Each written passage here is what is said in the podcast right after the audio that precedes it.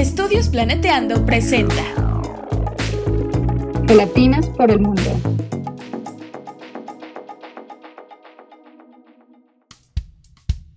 Hola, bienvenidos al podcast Geolatinas por el Mundo. En cada episodio conversamos con una becaria o ex becaria geolatina acerca de la beca que impulsó su desarrollo profesional y también sobre sus vivencias durante esa etapa. Mi nombre es Ángela Meneses Gutiérrez, embajadora de Geolatinas en Japón, y seré su anfitriona por el día de hoy. Pueden encontrarme en Twitter como GeoAngelaTweets.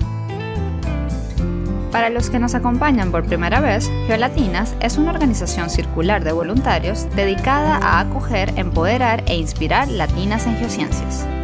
Y nos encontramos en constante crecimiento para ofrecerle el mejor apoyo a nuestra comunidad. Si quieren saber un poco más de lo que hacemos y de los nuevos proyectos que estamos cocinando, revisen nuestra página y síganos en nuestras redes. Estamos en Twitter como arroba geolatinas, Instagram como geolatinasinsta YouTube, Facebook y mucho más. Si tienes curiosidad acerca de estudiar y vivir en los Estados Unidos de América, nuestra entrevista de hoy te va a encantar. Hoy nos acompaña la doctora Claudia Gabriela Mayorga Adame. La doctora Claudia Gabriela Mayorga Adame es originaria de Zacatecas, México. Egresada de la licenciatura en Oceanología de la Universidad Autónoma de Baja California, Ensenada, durante la cual estudió un año de biología marina en la Universidad de James Cook en Townsville, Australia, gracias a una beca de intercambio. Realizó sus estudios de maestría en Oceanografía Física en la Universidad Estatal de Oregón, Estados Unidos de América, gracias a la beca Fulbright, y desarrolló su tesis en modelación de la circulación oceánica de las costas de Kenia y Tanzania. Obtuvo su doctorado en Oceanografía Biológica con la beca CONACYT, también en la Universidad Estatal de Oregón, con tesis en modelación de conectividad de arrecifes de coral tanto en la barrera mesoamericana como en las costas de Kenia y Tanzania. Actualmente trabaja en el Grupo de Modelación de Sistemas Marinos del Centro Oceanográfico Nacional del Reino Unido en Liverpool, enfocada a proyectos de modelación de interacciones físico-biológicas en el océano incluyendo dispersión larval y conectividad y otras aplicaciones de modelos langragianos del seguimiento de partículas, así como modelos biogeoquímicos de cadenas tróficas. Dentro de Geolatinas forma parte del Consejo de Liderazgo y hoy nos compartirá su experiencia con la beca Fulbright. Bienvenida, doctora Gaby. Gracias por estar con nosotras hoy. Por favor, cuéntanos un poquito sobre ti y cómo te interesaste en una carrera en las ciencias de la Tierra. Muchas gracias Ángela, es un placer estar contigo el día de hoy. Bueno, en realidad lo mío fue ciencias del mar. Y esto pues se debe a que yo soy de Zacatecas, lo cual es en la alta montaña en el centro de México. O sea, no se puede vivir en México y estar más lejos del mar que de donde yo soy. Entonces, cuando conocí el mar, es porque mis papás nos llevaron de vacaciones a la playa y yo tenía 10 años.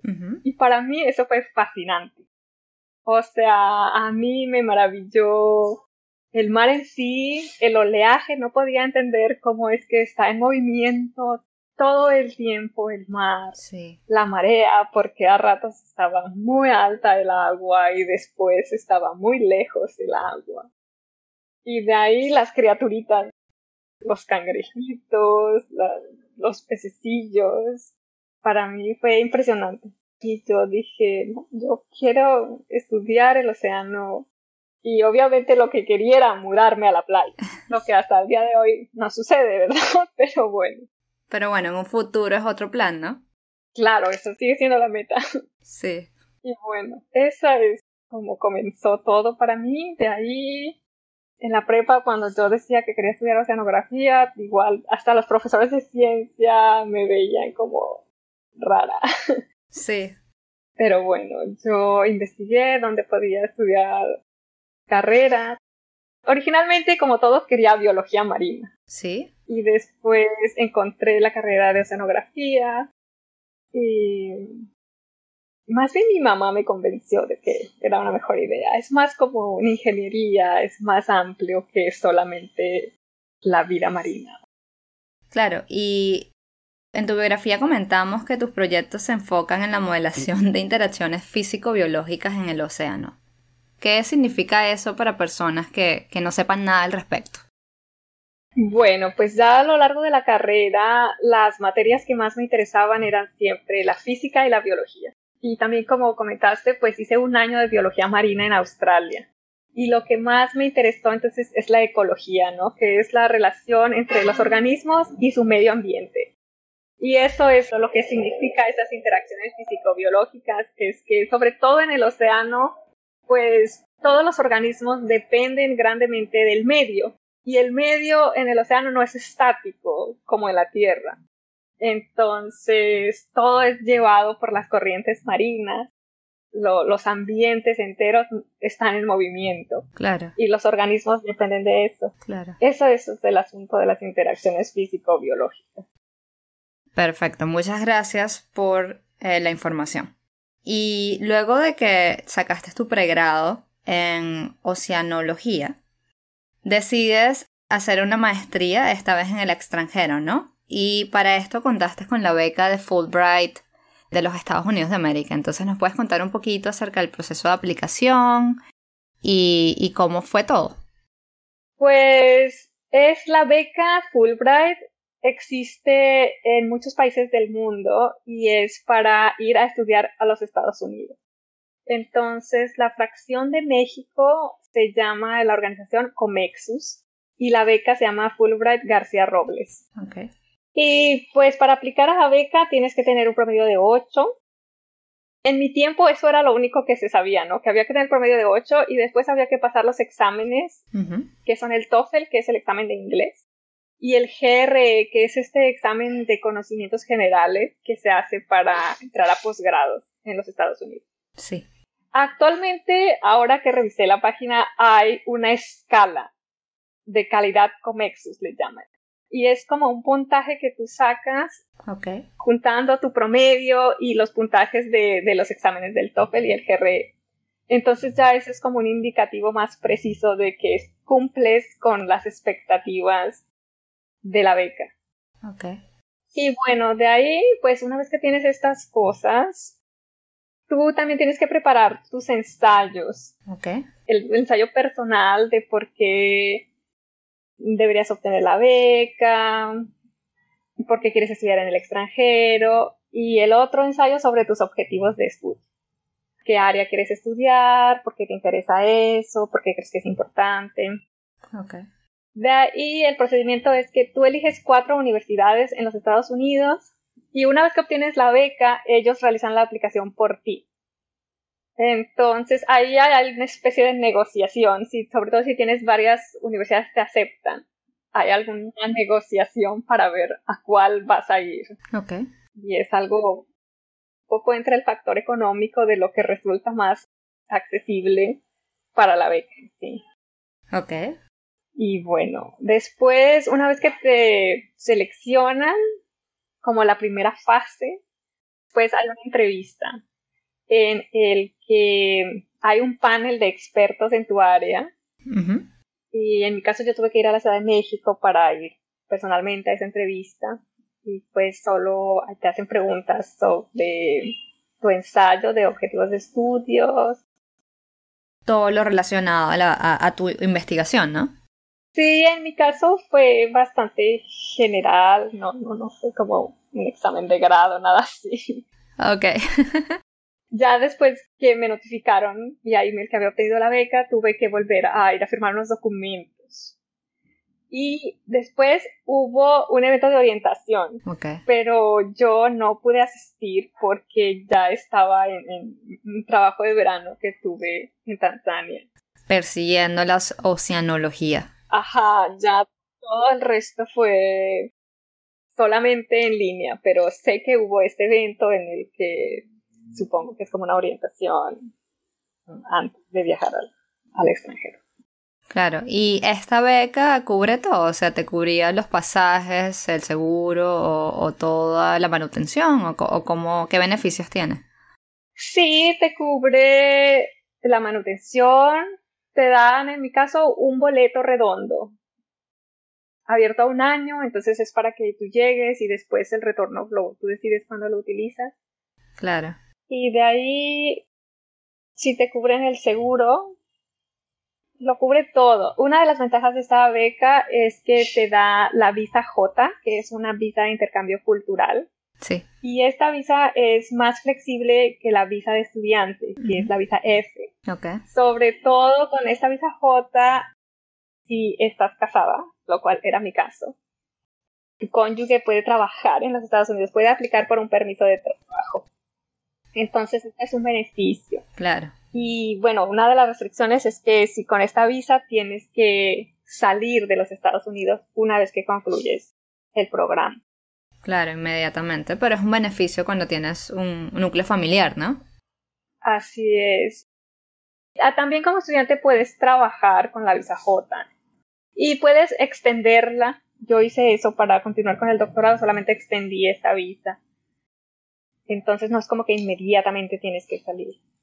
Claro, hay bastantes oportunidades. Y, y cuéntanos por qué elegiste la Universidad Estatal de Oregón y esa beca Fulbright y no otra. O sea, ¿por qué te decidiste con esta oportunidad? Pues esta beca es muy prestigiosa. Entonces yo dije, bueno, ¿por qué no intentarlo, no? Claro. Y posiblemente es un poco más ah, la mensualidad que la beca CONACYT. Ok que es la beca del gobierno de México. Y la universidad, pues yo escogí mis cuatro universidades y todas estaban en climas más tropicales que Oregón. Ok. Pero esta universidad, de hecho, era así, la que puse como cuarta. Y en realidad no, no sabía de su existencia, pero uno de mis profesores, del que me escribió una carta de recomendación para la beca, me dijo, bueno, ya, ¿qué universidades estás mm, aplicando? Y ya le comenté las que tenía, o sea, Scripps en California, la Universidad de Hawái y Rosentiel en Florida, o sea, todo era tropical. Así. Ah, y de ahí digo, no sé qué poner de cuarta, porque en oceanografía, bueno, esas son las mejores, y de ahí Woods Hole, que es parte de MIT, pero yo así de no, allá ya hace mucho frío. Ok. y mi profesor me recomendó esta universidad, que también rankea muy bien en el área de oceanografía y de hecho él estudió ahí también por la pequeña ciudad donde está. Muy agradable. Claro, y a veces lo que pasa, a pesar de que era la cuarta, a veces lo que pasa es para lo mejor, ¿no? Porque continuaste tu doctorado en la misma universidad también.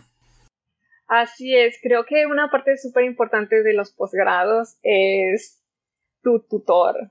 Ok y el equipo, el laboratorio en el que estás y el apoyo que recibes, porque como sabes, Ángela, pues puede ser muy denso, eh, sobre todo el doctorado, entonces si cuentas con ese apoyo, sí. Eh, pues es mucho más fácil y eso termina siendo súper importante. Yo tuve dos aceptaciones, esta y la de Hawái, y obviamente que quería irme a Hawái, pero ya así a largo plazo, creo que Oregon fue lo mejor que, que pudo pasarme. Sí, definitivamente. Y, desencadenó muchas experiencias positivas para ti también, ¿no? Eh, luego el doctorado, el postdoctorado y lo que estás trabajando ahora, ¿no? Así es, sí, fue, muy bueno, a fin de cuentas, eh, extrañamos Oregon, mi familia y yo. Sí, qué bonito. Y pensando en la beca, o sea, ¿cuál crees que fue la clave para lograr recibirla? O sea, ¿qué le atribuyes tu éxito? Pues creo que importa mucho que tengas experiencias previas. Como yo tuve esta beca de intercambio en Australia, pues ya había estado en un país de habla inglesa y ya había tenido éxito, ¿no? Había, estudié un año allá, pasé todas las materias, entonces eso creo que fue súper valioso. Y de ahí, pues como te digo, lo que consideran es tu promedio, los resultados de estos exámenes. Y yo creo que los ensayos son súper importantes. Que es ahí tu oportunidad de demostrar que, que, tienes la capacidad de hacerlo, que tienes el resto de las otras características, persistencia y tenacidad como, como para los, tus objetivos. Claro. Entonces, eso más que nada. Las cartas de recomendación, pues Yo tenía excelente relación con mis profesores de la universidad, entonces hablaban. Maravillas. Ajá, sí, maravillas sobre mí. Bueno. La otra cosa es que hay dos convocatorias y una que fue la que yo participé es para provincia, lo que en otros países llaman el interior o básicamente en México excluye las metrópolis. Ok. Excluye la Ciudad de México, Monterrey y Guadalajara. Entonces, en esta convocatoria yo creí que participaban menos gente, pero a fin de cuentas me enteré de que había alrededor de 300 aplicantes y otorgaron 30 becas. Ok. Entonces sí es bastante selectivo el asunto. O sea, un 10% de, de probabilidad de éxito, ¿no? Sí, es bastante competitivo, pero sabemos que tú estabas preparada para todo, obviamente, ¿no? Muy casual todo. en realidad, yo había pensado que yo estudiaría la maestría todavía en un país de habla hispana. Ok.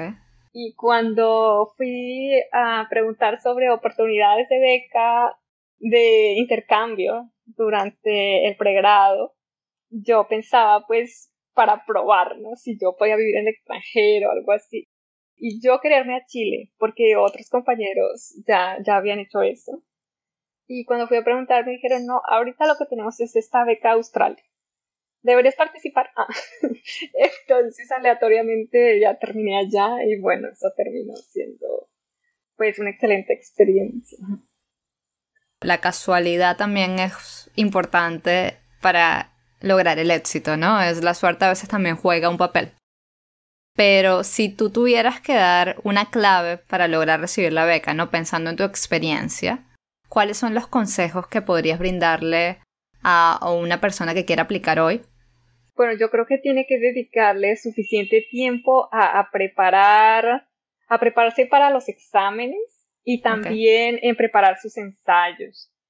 Y si tiene la oportunidad de hacerlos revisar por una persona de habla inglesa y tal vez incluso de, del área de estudio, esto creo que es muy importante. Y bueno, las cartas de recomendación también. Esto pues yo creo que es algo que uno va desarrollando esas relaciones con sus profesores, con sus mentores, con sus jefes. Sí, te ayuda muchísimo que otras personas reconozcan tus capacidades y que te hayas demostrado pues que eres responsable, que eres comprometido y todo esto que a fin de cuentas es lo que va a, a demostrar que tú tienes posibilidades de éxito en el posgrado, que creo que para las becas es importante eso, enviar a personas que tienen cierto grado de confianza que, van a lograr sus objetivos. Claro que sí. Y oye, ya que mencionaste el habla inglesa, asumo que a pesar de que aplicas en México, pero todos los papeles y el ensayo y la carta de recomendación, todos son en inglés. Así es. Fulbright solo somete los documentos en tu nombre. Ok. Pero todo esto es lo que se utiliza para aplicar a las universidades. Perfecto. Y pensando en tu experiencia después de haber obtenido tu título en el extranjero, ¿cuáles son las ventajas que tú ves de haber estudiado en, Estados Unidos y no en México, por ejemplo, ¿no? O sea, de haber obtenido ese grado universitario en el extranjero. Pues que los grados, particularmente en Estados Unidos, tienen mucho prestigio. También en comparación con Europa, el doctorado es más largo entonces adquieres muchísima experiencia, realmente aprendes mucho. Eh, puedes tener la oportunidad de, enseñar, si es algo que te gusta, o de realizar investigación por un tiempo considerable. Entonces esto después cuenta mucho para, para conseguir postdocs o trabajos. Mencionaste antes que Fulbright somete tus documentos eh, para empezar la aplicación, pero durante la estadía en los Estados Unidos, ¿cuál es el papel de Fulbright? O sea, ¿te solo dar el dinero y la manutención o ellos te ofrecen algún otro tipo de apoyo? Pues mira, recuerdo que ellos también me ayudaban a hacer los impuestos cada año tú tienes que hacer tus impuestos en Estados Unidos. Sí. Entonces es un proceso un poco complejo y ellos nos ayudaban con esto. O sea, nosotros solo les dábamos toda la información. Si de pronto habíamos tenido como un trabajo de verano o algún otro ingreso. Claro. Y ellos nos, nos ayudaban a, hacer, para preparar los, los impuestos. Y eso pues era de gran ayuda porque uno no, no sabe de ese tema. Claro.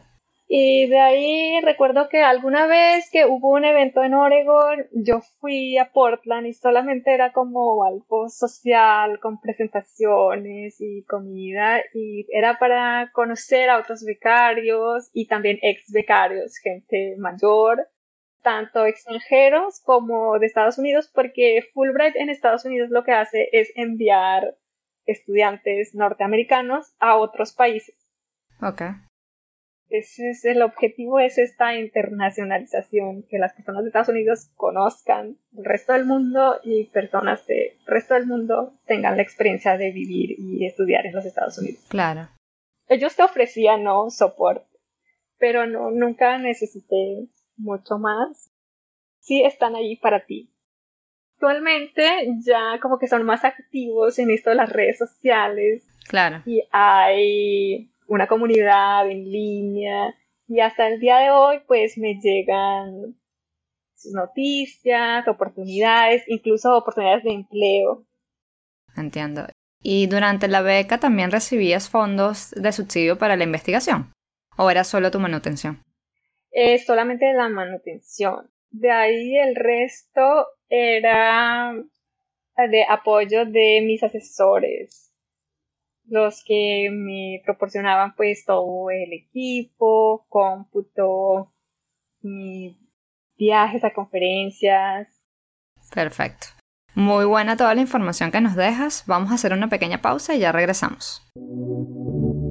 Desde Geolatinas queremos recomendarles el podcast Planeteando de Película, donde discuten los problemas ambientales de tus películas favoritas.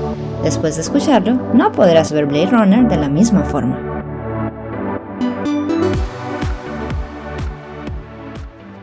Estamos de vuelta con la doctora Gaby y su experiencia con la beca Fulbright.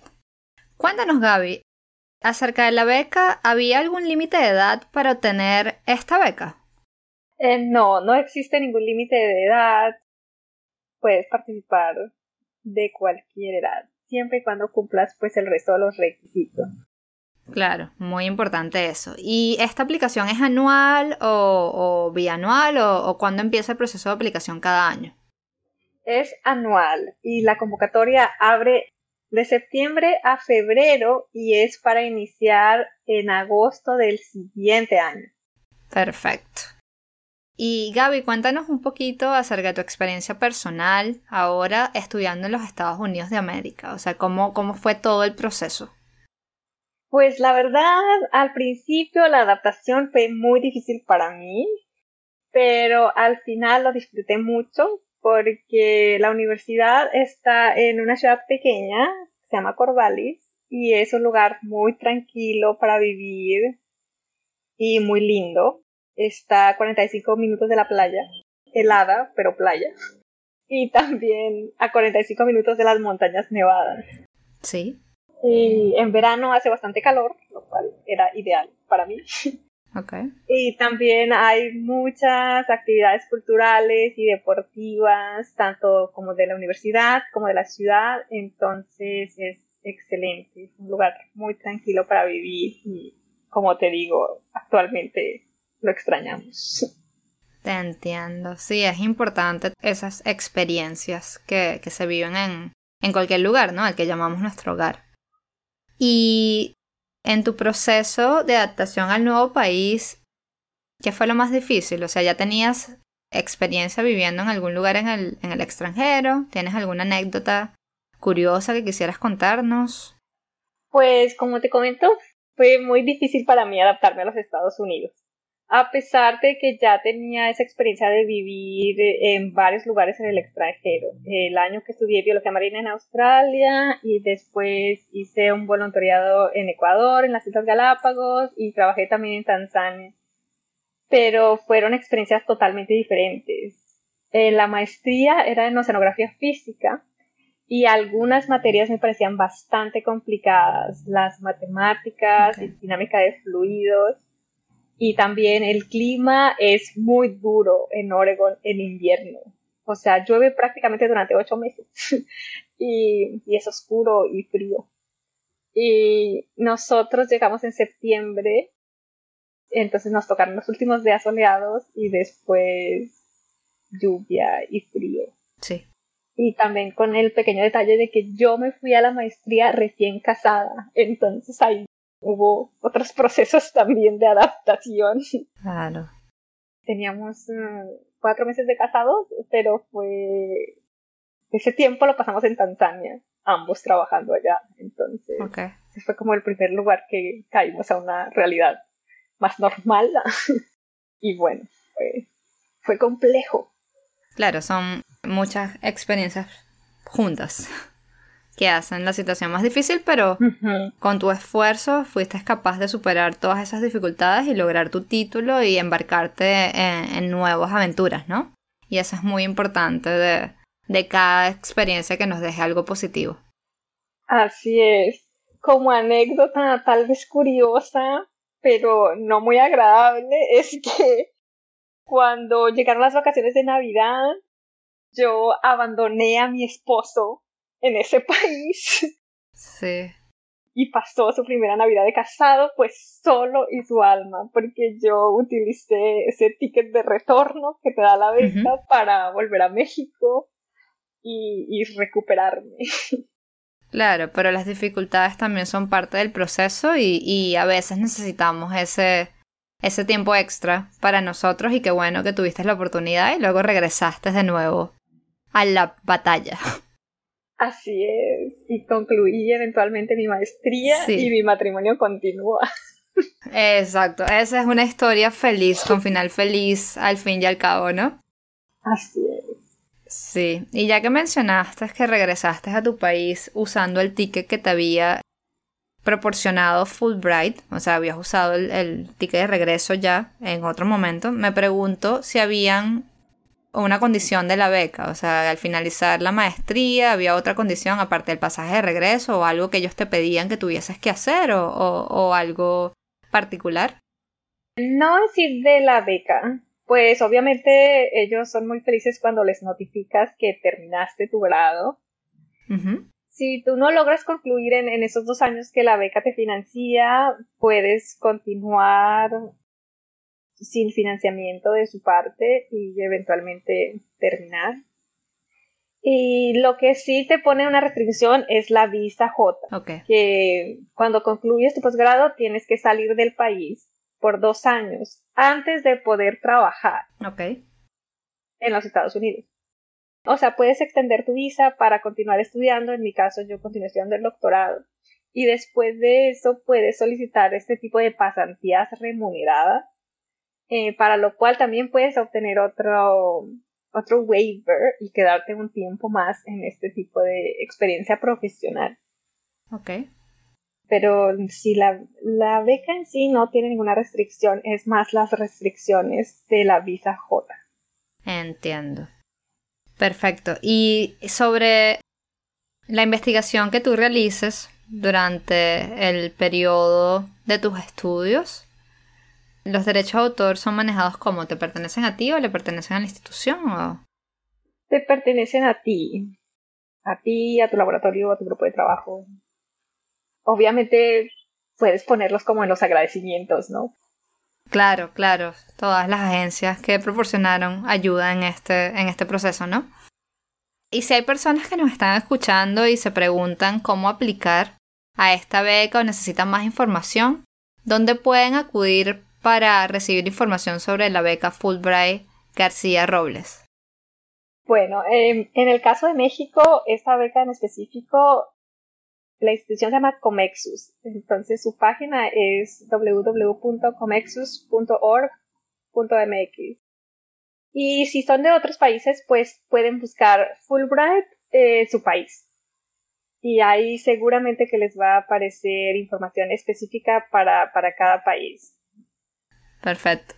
Muy importante, vamos a dejar eso en la ventana de comentarios Y es importante destacar que esta beca está disponible para múltiples países de Latinoamérica. Entonces, los invitamos a todos a aplicar y a tratar de obtener su beca Fulbright. Así es. Y para cerrar, doctora Gaby, como esto se llama Geolatinas por el Mundo, ¿nos puedes compartir un poquito de tu experiencia en Geolatinas? Pues Geolatinas para mí es una comunidad en la que puedo desarrollarme como en familia. Yo descubrí Geolatinas cuando me mudé de Liverpool a Ecuador. Cuando inició la pandemia yo ya tenía un año prácticamente trabajando desde casa, entonces extrañaba un poco el laboratorio y esa convivencia con otros científicos y otras personas con ese tipo de intereses. Entonces, cuando descubrí Geolatinas, pues fue como volver a tener una comunidad para esto. Además que hay tantas iniciativas entre Geolatinas que te permiten continuar desarrollándote en muchos aspectos profesionales. Entonces ha sido una gran experiencia pertenecer a Geolatinas. Se los recomiendo a todos. Así es, y nos encanta poder conectar a través de este medio. Los invitamos a todos también a que revisen la página de Geolatinas y, busquen las iniciativas que mencionas. Así es. Hemos llegado al final de nuestro programa y no nos queda más que agradecerle nuevamente a la doctora Claudia Gabriela Mayorga Adame por acompañarnos hoy. Los invitamos a seguir a la doctora Claudia Gabriela Mayorga Adame en Twitter como Arducita para saber un poco más sobre ella y sus proyectos. Les recordamos que pueden encontrar más información sobre la beca Fulbright en México en la ventana de comentarios. Si tienen alguna pregunta o comentario, escríbanos al correo podcast.geolatinas.org. Haremos lo posible por ayudarles. Recuerden seguirnos en nuestras redes para no perderse de nuestras actividades. En Twitter como arroba geolatinas, Instagram como arroba YouTube, Facebook y mucho más. Hasta pronto, geoamigos.